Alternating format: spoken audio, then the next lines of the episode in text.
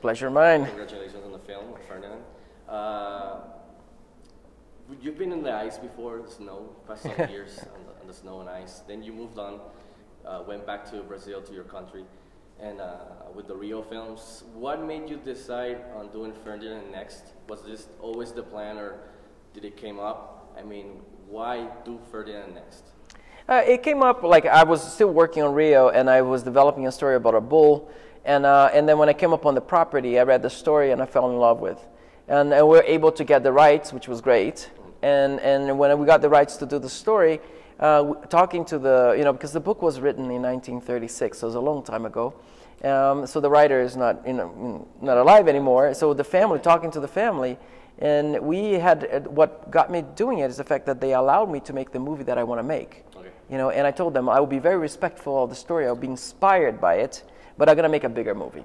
So I want to make Ferdinand much bigger. So I, I love the character, I love the story, I love the world of Spain. Yeah, that's what I was saying. You know, I love it. It must be like uh, inspiring, like the setting, the history, Always, yes, you know. the, and uh, the food and everything. It's like Rio, like in a way. Like Yeah. I'm from Rio, so I wanted to bring that world into the screen, and then I fell in love with Spain, and, uh, and I wanted that to happen as well. I wanted to be as true as I could to to to the place that I decided to to take my movie to, and uh, and make it like as beautiful as as interesting as I did with my other ones. It's a great sandbox for like food, culture, music. Everything. Yeah. It's such a beautiful, everything. inspiring country. Like you know. So from the from the from what we've seen so far, we can assume the journey of Ferdinand, the, the, the main character. But on your own words, what's the most important thing for you uh, about the film, the story of the characters? Uh, can you talk a little bit about that? What what what attracted you to do that?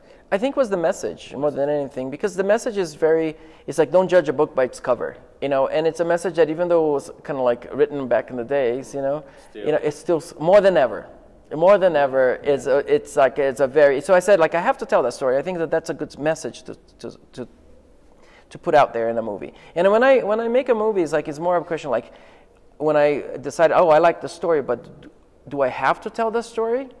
I, that's the question I ask myself. And then my, my when I saw this, I said, I have to make that movie. I have to make that message. I think it's it's, it's right to do it, and it's the right time to do it. Yeah, it was, it's a segue to that. I was going to ask you about that. Uh, it's really relevant to what we're like society right now we're, we're living through. Uh, was this always uh, really important to you? That you, you just told me that it, it, you, you wanted to tell the, the story because mainly part mainly for that. But uh, I mean, in what ways do you implement those things? Uh, don't judge uh, by a book, A book by its cover, yeah. tolerance, bullying, what we're going through in society in the film, like with the characters.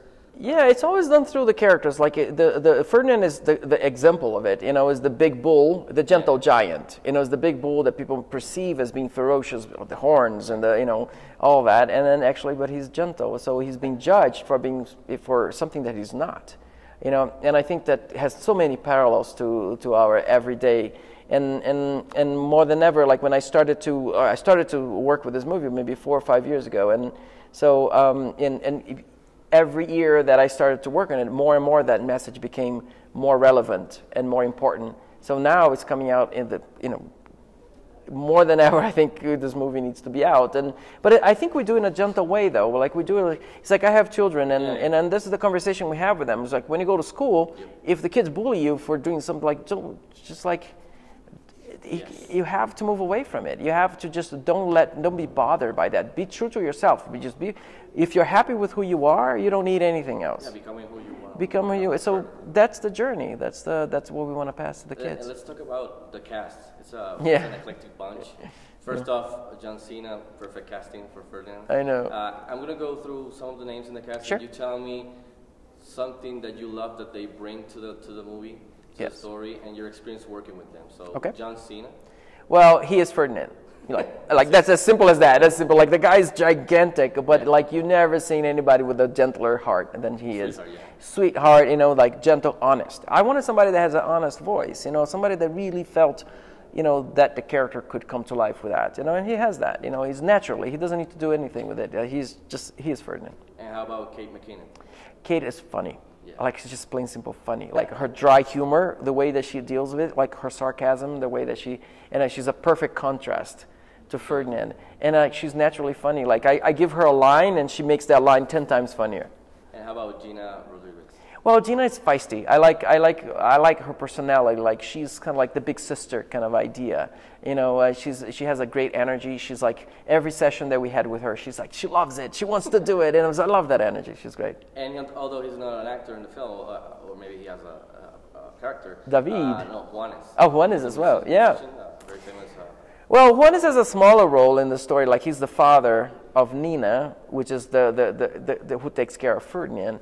Um, and, and he is, um, you know, he has that warmth, you know, the, you know, his accent, you know, and the warmth, the way that he talks. I think he, he felt very much like fatherly, you know, and I really like that. And also, he's a very collaborator to the story, not only with his voice, but also with music. So we're very excited that he could be a part of it and help us bring a right, you know, vibe and, and energy to this, uh, to the story. I know your career has so far been based on animation. Yep. Have you gotten the itch to maybe try some live action in the future? Yeah, definitely, definitely. What kind of I- I- genre would you be like interested in tackling? you know, I've been working with many different genres. I love sci-fi, so I love sci-fi. Like my favorite movie is Blade Runner. So mm. there you go. I'm not doing Blade Runner, unfortunately. Blade yeah, yeah, no, yeah. no. But you know, but you know, I, I really would love to to, to make a movie. But also, I love hybrids. You know, nowadays you can do animation and live action. There's a lot of there's a big market. But I, you know, I like to challenge myself. Ferdinand is a big challenge for me. Like even though it's my seventh animated movie, like it's something that I really feel always challenged and energized by. So I'm looking around. We'll see what happens. Any plans on going back to, to Ice Age or Rio? Uh, right now, no. Uh, you know, of I course. have a pitch for you. Oh, you do? I have Good. two little girls. I have to kill you after that because then I have the rights. No, that doesn't matter. we, we came up with this. Ditch the Ice Age and the Rios, and then do a movie about a, uh, in Puerto Rico. So you go to Puerto Yeah, Rico yeah. and shoot, uh, and do uh, a movie about the Puerto Rican uh, coqui, What is a a small frog. Has a unique. Oh, really? Yeah.